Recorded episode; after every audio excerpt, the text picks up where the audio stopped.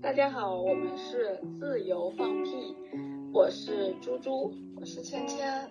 嗯，这一期是一期闲聊播客，没有什么特别的主题，就我们就自由发挥了。现在是北京时间二零二二年六月八号晚上八点二十七分。我最近发现了一个让我觉得恍然大明白的，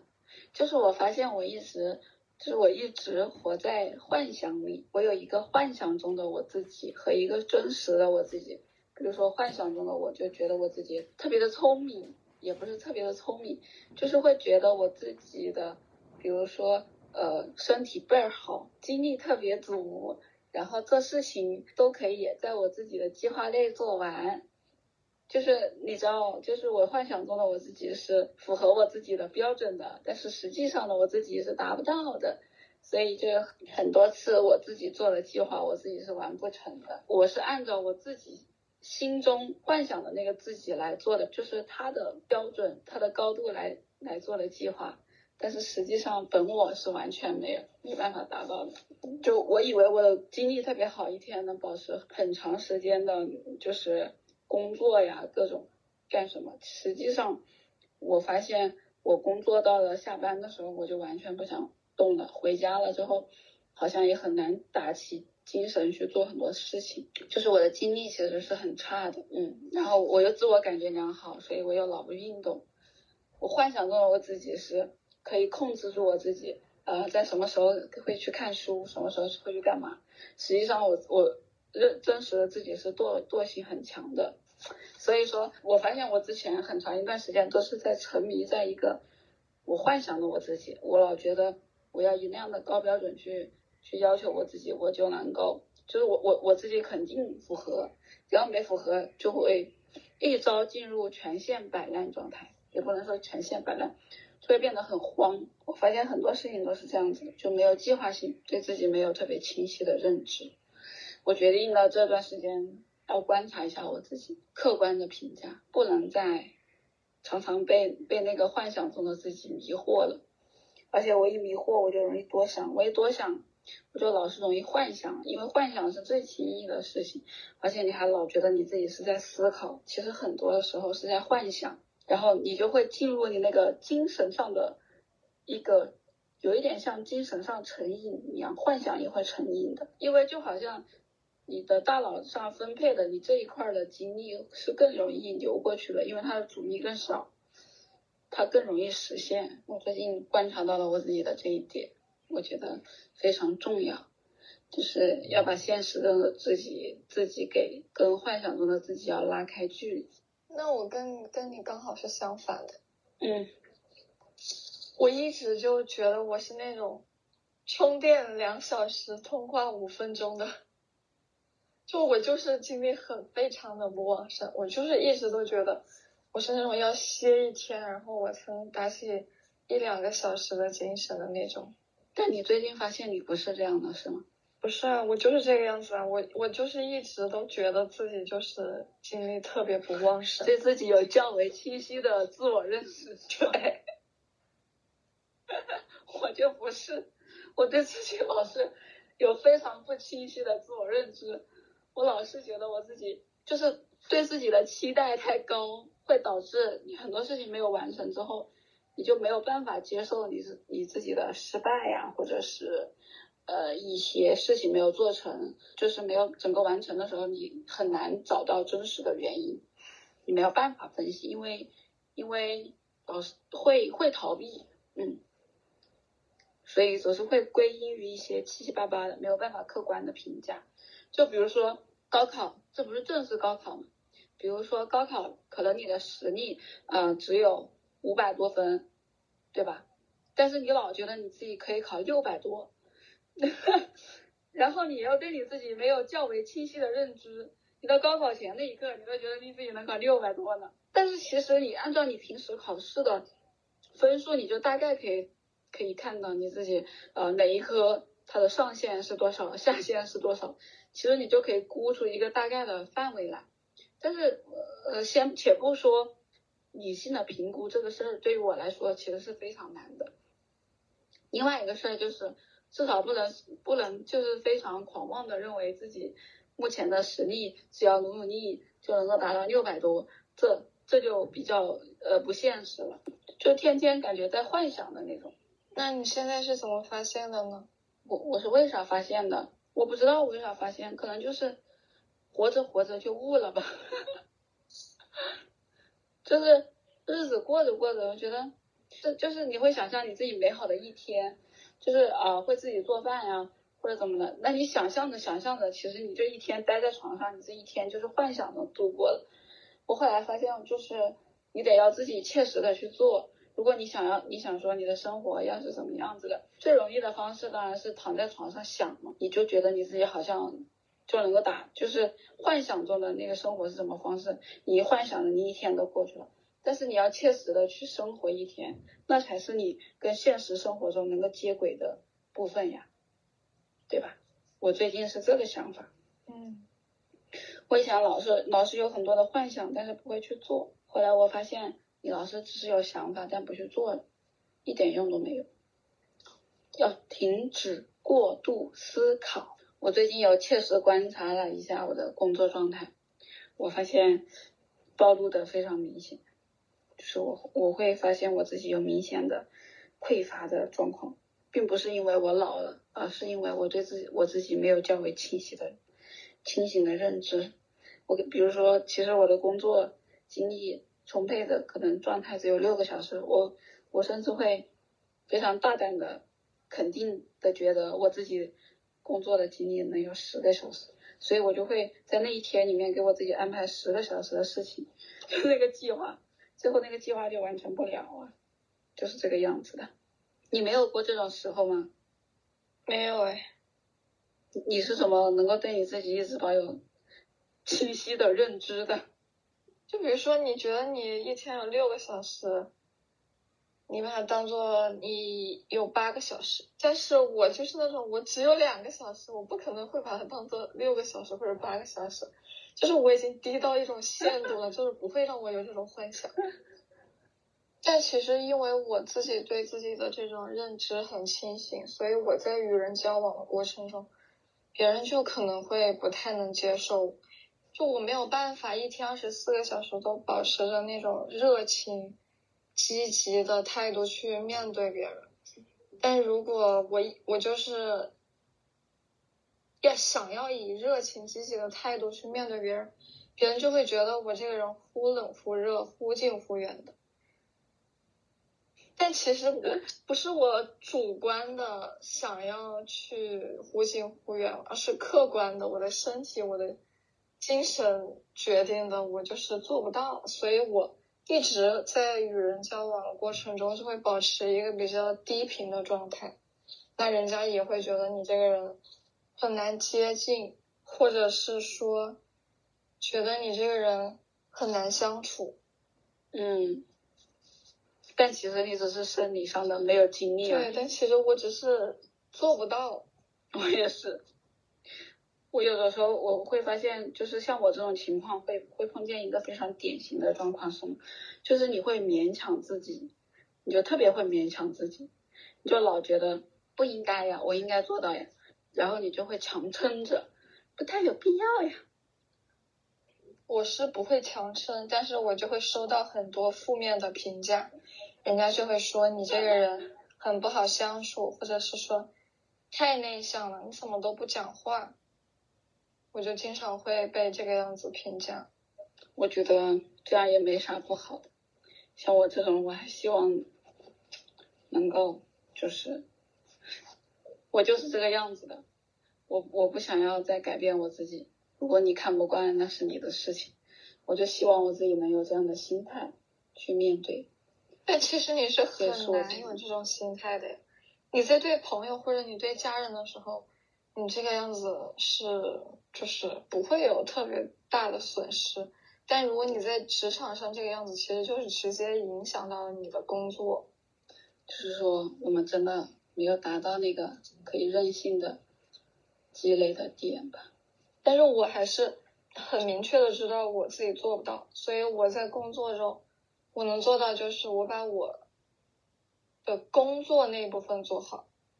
那至于人际这一块，那人家怎么看我，我真的啥也改变不了。我就只能说，就把我最真实的一面展现给大家看，然后我就把我的工作、我的事情做好。那你如果可以接受我，当然是最好的；如果不能接受，那也是我已经尽了我最大的力量去做这件事情。我觉得这种心态就是非常好呀，因为人本来就没有办法左右。人本来就应该要有被讨厌的勇气嘛，要接受自己，因为我们又不是钞钞票，不可能人人都喜欢，就算是钞票，也有很多人不喜欢。你最近有阅读吗？我每天都在阅读。我每天都没有在阅读。你最近又读完了哪几本书啊？你可以分享一下你的书单。你的意识觉醒，我以为你的意识觉醒是从书上来的耶。是的耶，我大概是从听听这些博客什么的来的。我是从听播客知道的那些书。你是怎么找到那些书的呀？我其实是无意中读了一些，通过读一本一本的书，获得了一条一条的线索，但是并没有一条线把它们给串起来，所以我一直都处于那种比较迷糊、半睡不醒的状态吧。就是去年我读了有。三本吧，三本书，一本是我不可能只是仰望着你，然后还有一本是你当像鸟飞往你的山。其实我当时读这本书的时候，我很想分享给你的，但是我当时没有分享给你。你现在可以分享给我了。我在读这本书的时候，我感到特别的不适。就是他讲，就是一个女生，她就是在一个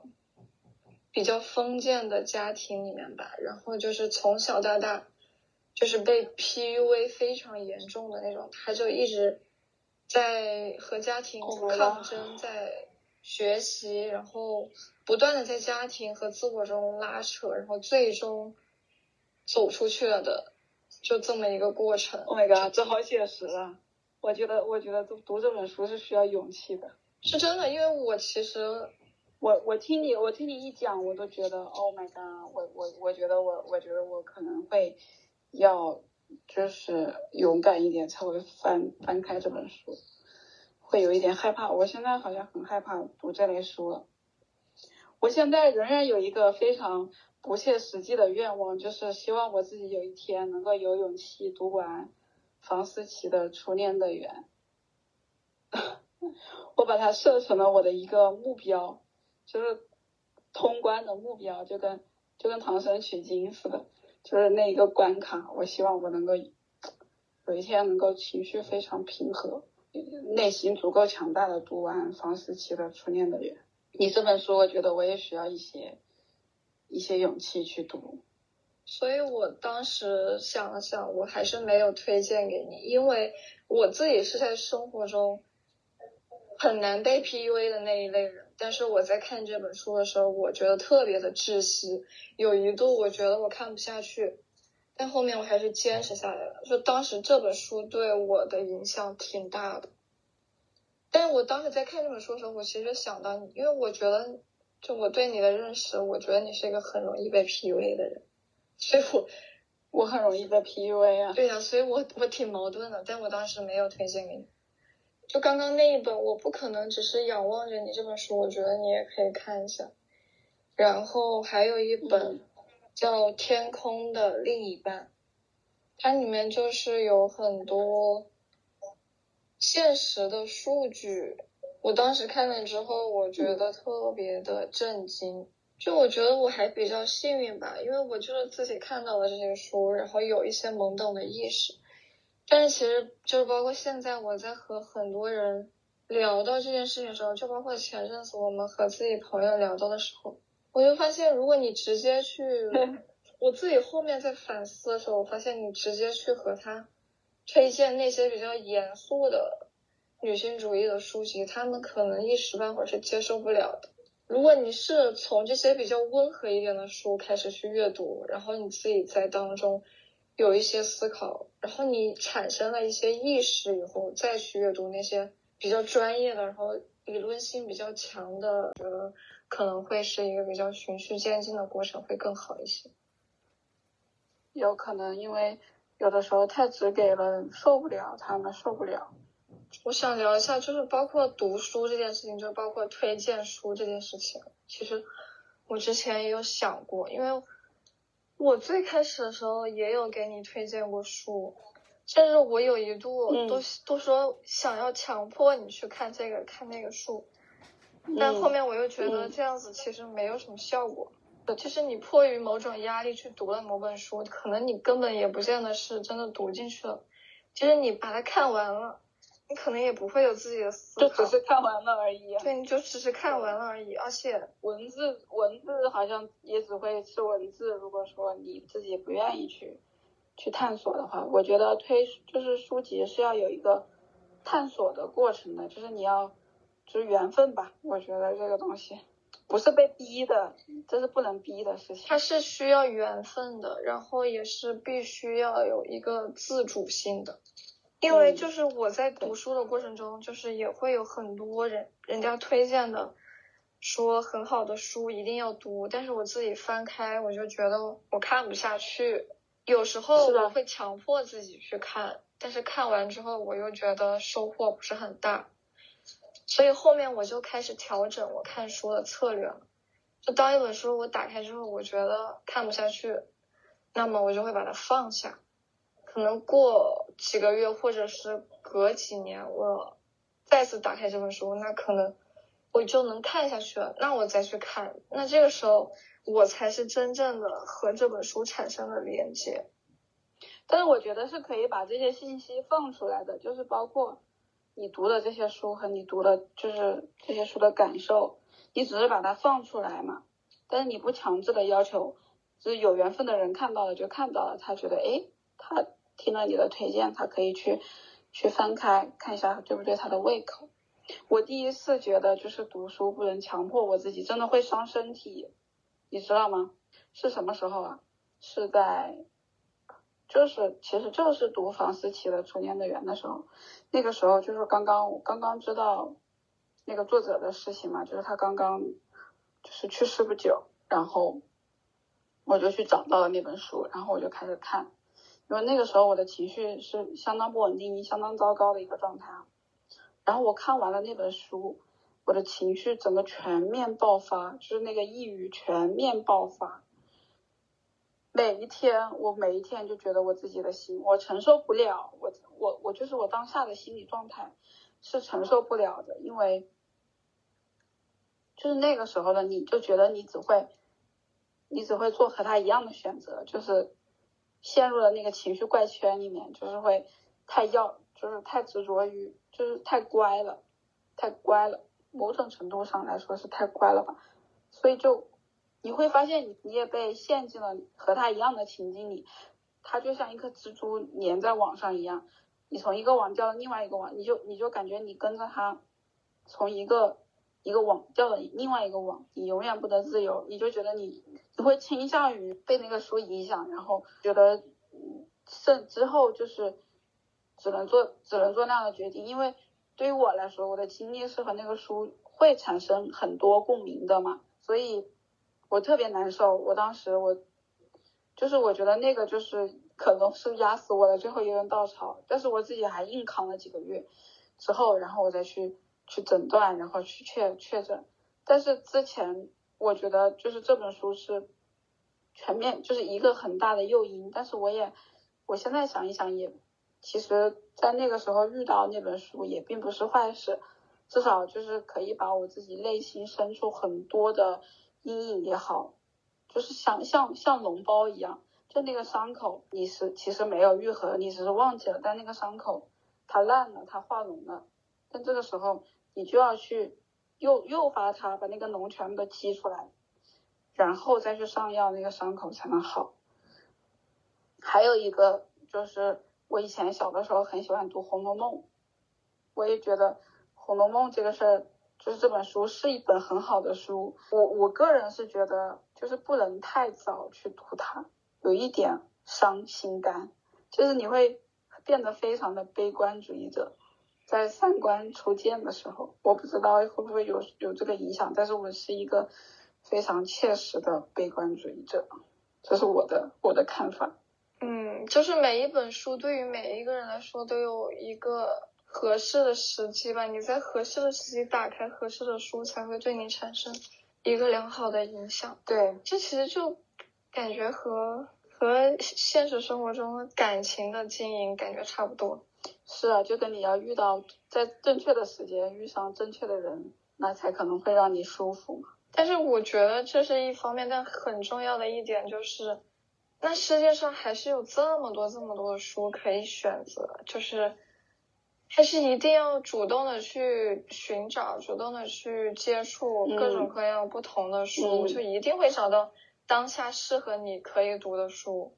大家一定一定一定，我觉得一定要保持阅读的习惯，这是非常重要的。就是你在读什么东西，另当别论，但是这个习惯是我觉得非常有必要的。说起读书，还是有蛮多话聊的。我突然想起了我们之前很想聊的一个话题，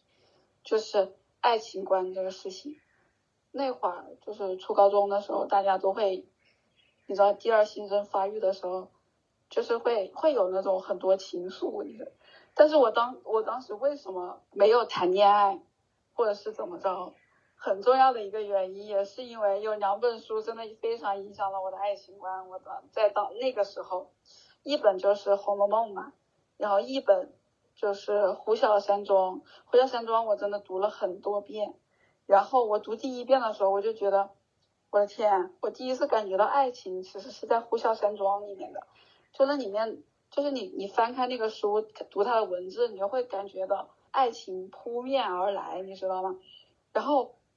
他的那个爱情是有一点偏执，有一点疯狂的，《红楼梦》的里面的那些情愫又是是很悲观的，然后就导致了我在青春期的时候，我的爱情观是又疯批又悲观的，你知道吗？我每次看到他们那些小情侣谈恋爱，我都会心里想，切。这一点都不够疯批，我才不要。所以我的幻想中的那个爱情都是那种不要好结果，一定要逼，就是 bad ending，但是一定要够疯狂，我这个人就会变成一个这样的，就是我理智的外表下藏着一颗很想要疯狂的心。但是你知道疯批是很难遇到的，所以我觉得这也是我很多年 单身的原因，因为大家都太理智了。那你现在呢？我现在封心所爱呀！我现在，我现在老僧入定啊！我现在，就是对于我来说，我现在如果要我谈恋爱，我一定要会抛弃一些理智的成分，所以我很危险。怎么说呢？很难。我我觉得很多时候，就是包括很多女生的爱情观，其实也是会被这些小说 PUA，就是看了一些美满的电视剧啊，或者是。就那些电视剧啊，或者书籍，多少都有那种，其实不是走男女平等路线，所以我现在也会抱着一个审视的态度去看吧。所以我们应该要主动去寻找那些真正的，就比如说比较女性视角的爱情故事吧。因为其实包括你说的《红楼梦》啊，《呼啸山庄》这种。就什么四大名著、世界名著，那从小就是大家都说，哎呀，这些是一定要看的。反正就经过挑选了，然后呈现在我们眼前的。当你自己有了自主意识以后，你就应该自己去挑选自己的书，而不是人家让你看什么就看什么。所以我就觉得说，决定说要给小孩子推荐什么书，让他们看什么书的时候。我觉得那些人可能根本就没有想过这些问题吧，而且你知道，就是前段时间有一个新闻，就是有一个教育局，他给男女性推荐的书单上面有非常明显的差别，就是很很带着很明显的成见的，然后女生这边推荐的都是要女孩子贤惠，男生这边都推荐的就是都是那种质量比较好一点的。我当时还看到这个新闻，我觉得觉得这些人真的是居心叵测。我现在就是特别特别特别受不了“贤惠”这个词，我也是，就是受不了。要是谁说我贤惠，我真的会很想就是站起来给他梆梆两拳。我觉得贤惠就是这个社会对女性最大的 PUA，贤妻良母，我真的听到都脑袋都在炸掉。就比如我自己就被这样子说过，他会说觉得你很适合谈恋爱，有些人会说觉得你很适合结婚，然后他们他们还以一种在夸赞你的语气在说这些话，好像我还应该感谢他们。我觉得就是一定是我做错了什么，才会让他他对我有这样的错觉。就是我我我活这么大，我不是为了。说要要谈恋爱要结婚而活的，我是我凭什么我的所有的价值，我这么努力的活到了今天哦，就是你你对我的评价就是说，这个人适合做老婆，我的天！但是你这个社会，你评价任何一个男生的时候，你不会说他贤夫良父，真的是很明显。我刚刚想起来一个作者，我觉得可以推荐一下。他叫伊丽莎白·吉尔伯特，就是其实我这个人看书的时候，我是不太会去关注这个作者是谁的，但是就是在三年前，大概是不止三年前，一八年的时候，我买了一本书叫《万物的签名》，当时这本书的对我的影响特别大，就是因为它整个人物。塑造的特别的丰满，然后整个故事写的也特别好，但是它对我造成了比较大的一个影响，是我第一次在一本书里面，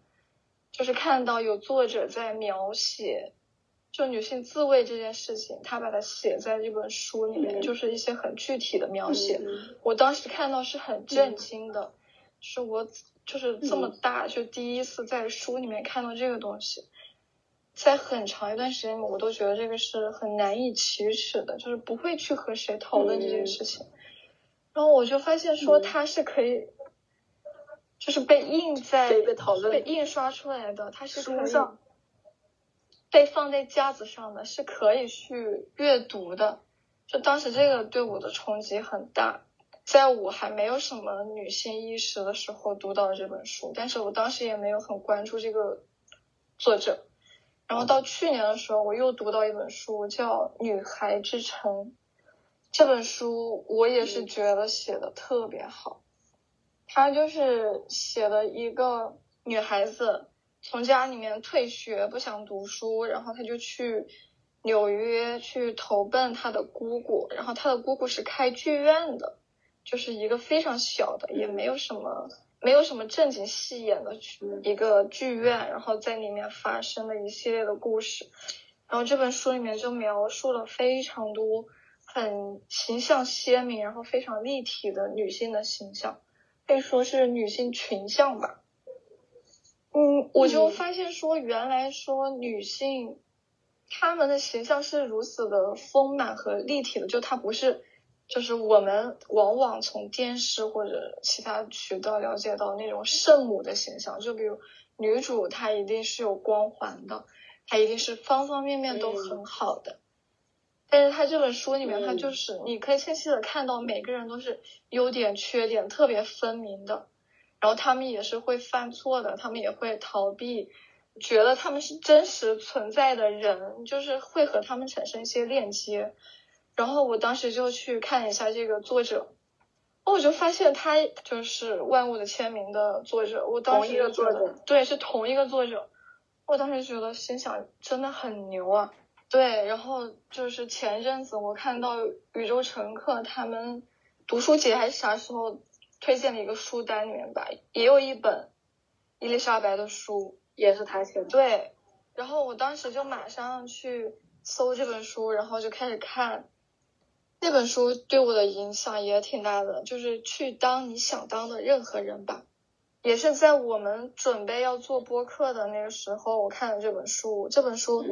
它就是鼓励大家，你想做什么事情就去做，就是鼓励你去行动，而不是就像你说的想太多，在在幻想里面完成一件事情。所以这个作者我是推荐给女生们可以去读的，他读起来不会有很大的压力，不会让你说觉得你读完这本书就要怎样怎样，就是会和你产生链接的一些书。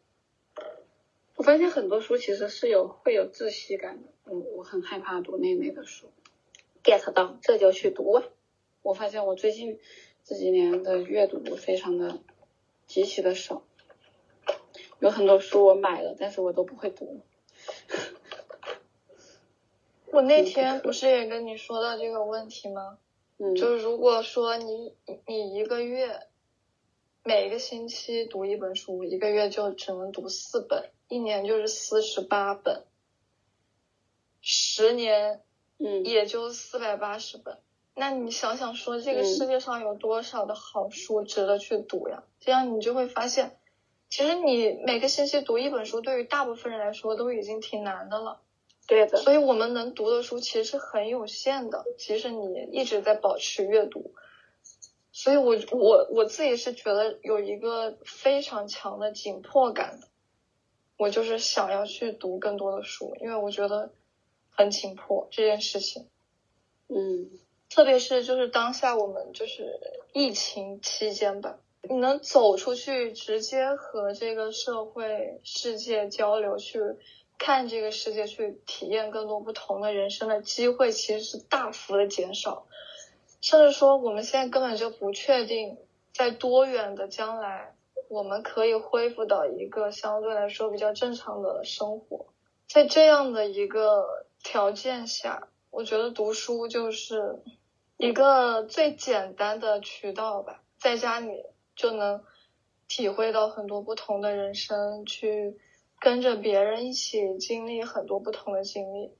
就是教育的力量，我真是觉得就是教育给我们的力量，就是让我们学会学会阅读，学会去找寻找知识，然后让我们不至于在很窘迫的情况下没有办法构建自己的精神世界。就是当你的精神很贫瘠的时候，我很我比较难以想象。我自己其实前几年的时候，也是一直沉浸在那个互联网营造的那种娱乐致死的氛围，天天就是回家啥也不想干，就是刷电视剧、刷综艺，沉浸在微博里，从早刷到晚，就是在那样一个环境里过了很长一段时间。一直到去年夏天开始，我才重新开始读书的。就我觉得大家如果还沉浸在那个氛围里，真的真的需要警惕，需要把自己拎出来，从那个氛围里拎出来，真的很，我觉得是对人的一种毒害吧，就是精神鸦片。因为有的时候你获取的信息太多，觉得就那些信息不管有没有没用，它都可以被归为垃圾。主要是我们就是就是被动的在接收啊，就是人家给你什么信息你就接收什么信息对啊，就是对，信息茧房。你就你会陷入自己的信息茧房里，很难跳脱出去。我就发现我自己给我自己搭建了一个信息茧房，只需要在那里就可以获取到，就沉浸在那种你知道的互互联网营营造的非常虚幻的快乐里，确实是很快乐。但是但是你总有一天要醒的，你你活在这个世界上，你活一辈子，你不可能在互联网里面过一辈子。就是你发现你会发现自己特别容易被操控呀，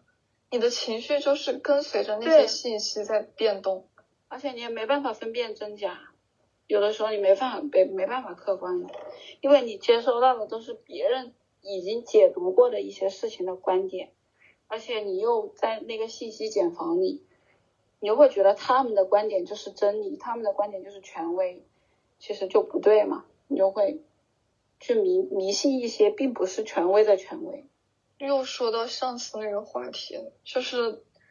很多时候大家都自暴自弃，觉得说我根本就没得选，但其实很多情况就是你自己把选择权让给人家了，你就是在让人家替你选择，你就是在盲目的跟从。对啊，就前段时间不是有那个妇女，就是妇那个权益保护法第几稿修订的时候，我看也没多少人跑去写，我非常真情实感的填了，虽然我不知道有没有用，但是我是，但我觉得我得要填一填，所以要不断的扩大自己的认知范围，把自己，因为很人生很多时候就是自己在给自己设限，觉得你自己不能，其实你能，不要被外界的条条框框，就你身边的这三寸世界给限制住了，世界大的很啊。而且大家对吧？大部分人还是倾向于觉得说，自己一个人改变不了世界，什么也改变不了。那么，我还不如就不要去做了，我何必去浪费那个力气呢？但其实是有是有改善的，就是就我们那天就是在我们自己的朋友群里特别激烈的推荐了很多东西。然后也表达了很多观点之后，我们真的有一个朋友是在看看你推荐的那本书的，对吧？嗯，其实你从客观上来讲，就是我不是说别的，就是说我公司的男同事有一个男同事说，哎，这几年女性的话语权越来越大了，他是以那种很不满的语气说的，我当时特开心，我说我说怎么着呢？咱们女的就这么小发威一下，我还没用尽一成力呢，就就说我们哎话语权大了，那我们用十成力那可难以想象。我跟你说，就是要这样，每一个人说一句，每一个人吼一声，你看那么多人吼出来，那大地都会被震动的，姐妹。是的呀，就是从零开始的女性主义里面就提到是日本在上世纪的一个女权运动的口号，就叫做“个人的及政治的”。我当时看到这句话的时候，我还是蛮震惊的吧，因为我心里面会有一个对比，我想说。这个是在上世纪的日本，人家女权运动提出来的口号，但是一直到今天，我发现我自己身边的女性还是把个人的和一个更大的宏观的东西是割裂的，大家都倾向于觉得说两者是没有必然的联系的。就我当时看到的时候，我心里其实是觉得蛮伤心的，包括之前。和朋友们说了比较激烈的语言，然后他们还会反过来劝我们说，大家觉得怎么舒服、怎么快乐就怎么来。对我其实是有非常强的无力的感觉，但是也更加坚定了，我觉得说，即使我们只有一个人、两个人的声音，我们也要继续的去说。对呀，我就跟你讲嘛，我当时是已经做好了，就是他们这个反应的准备的。我没有，是我是有这个预想的，因为我从来没想过要去和他们说这些，我当时就是上了头。我是有的，因为我可以感受到，我是那种可以感受到他们对对某一些话题的呃认识啊，或者是态度啊，是不是回避的状态？但是怎么说呢？但是还是得说，现在决定了要说的话，你就你说出来，这是你的事情。他听或不听，那是他的事情，对，对吧？态度咱们得亮出来。我今天还看到一个，就是有一个女性女女作者，就是讲，她说政治，她说为什么会有人觉得政治和他没关系呢？其实对我们生活影响最大的就是这就是政治，但是为什么有很多人都觉得这个跟他没有关系呢？这也是一个点吧。就是像你说的，刚刚说的那个点，其实是有有很大的关系的。你生活的很大一部分其实是被会被影响的，那他那他就跟你的生活的连接其实很深的。那你就其实有的时候你得要考虑，你不能说你不考虑，或者是你觉得怎么怎么地了就就怎么怎么怎么着。其实你从从历史的角度上来看，很多事情并不是第一次出现。是这个样子，但是你你不能说你就这样了，怎么怎么地，它的走向还是得靠人去定的。我们还是一个以人为本的制度在呀，对吧？嗯。所以说啊，真的很那个呀，要开始看书，马上就开始看，要早睡早起。我昨晚熬了一下夜，今天一整天都感觉不得劲儿。你熬夜在干嘛呢？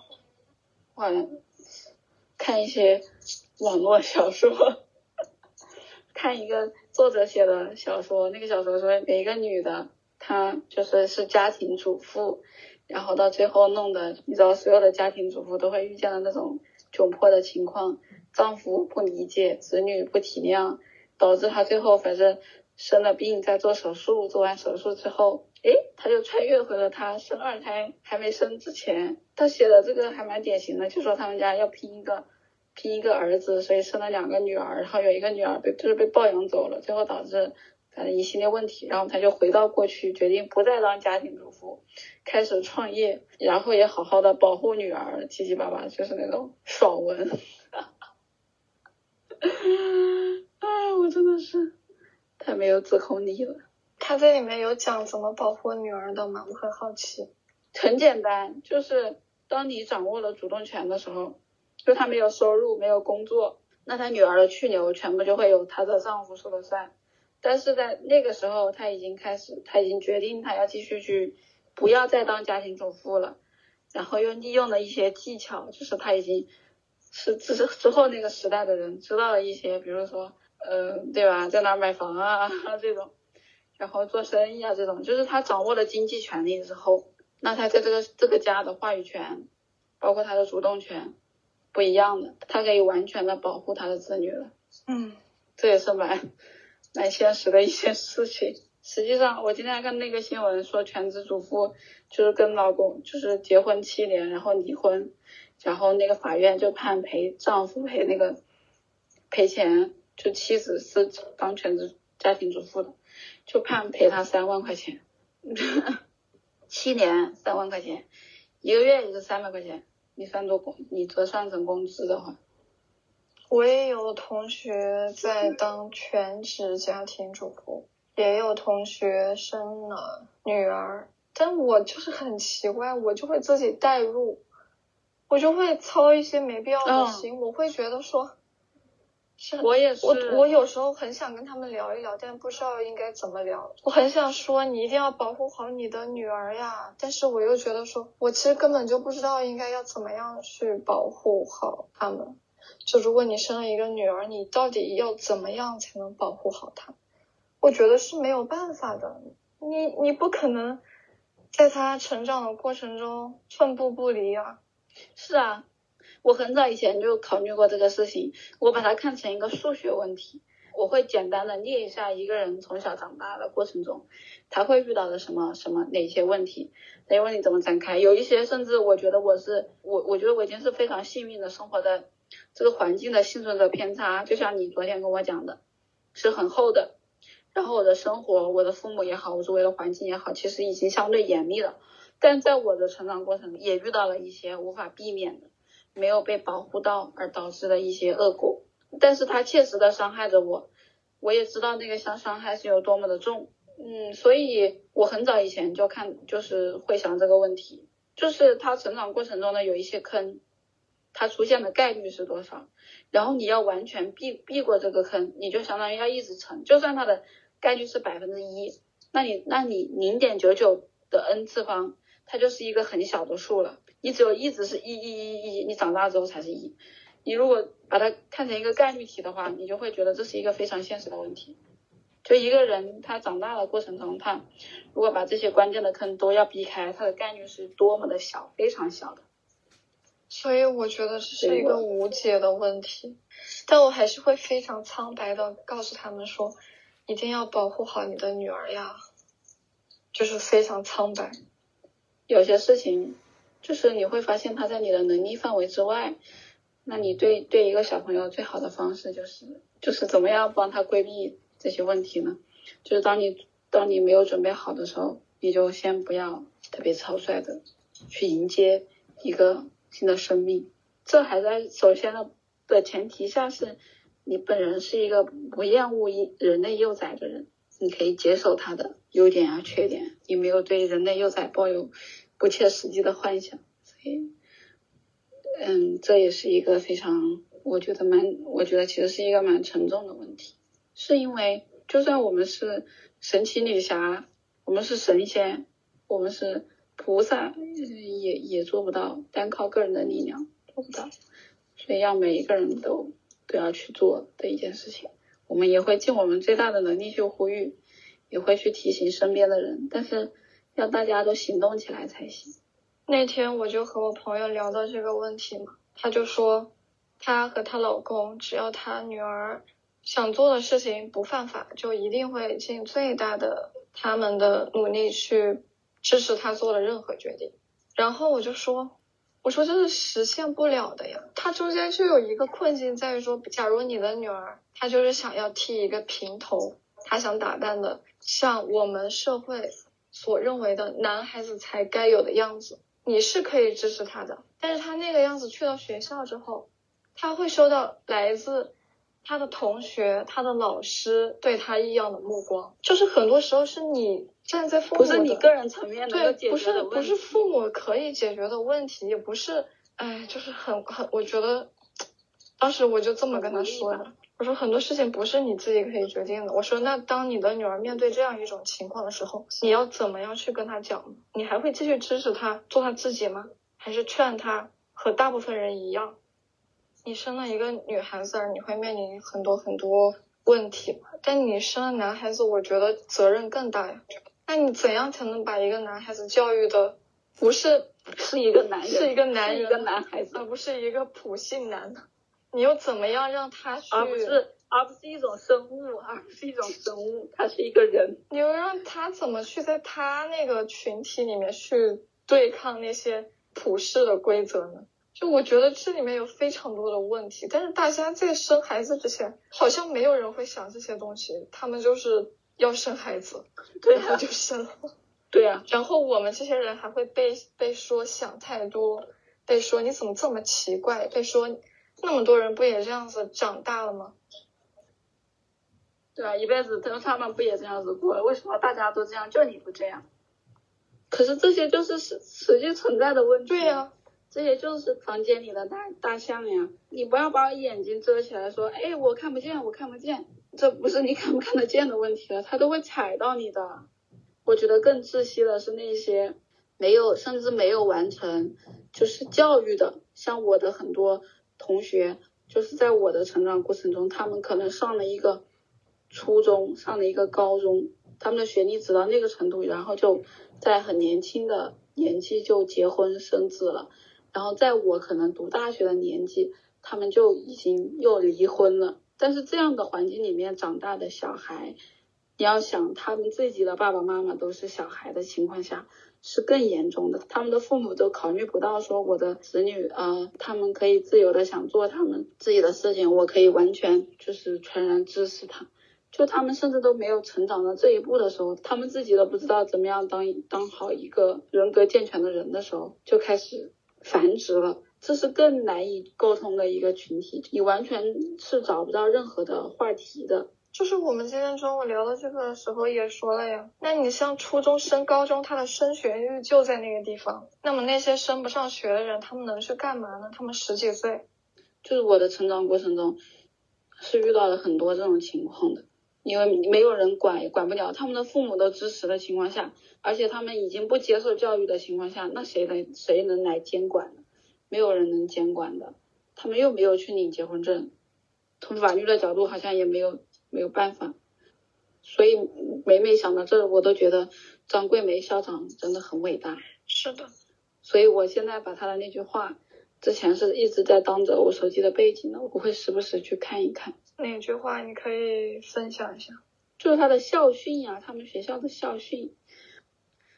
我生来就是高山。而非溪流，我欲于群峰之巅，俯视平庸的沟壑。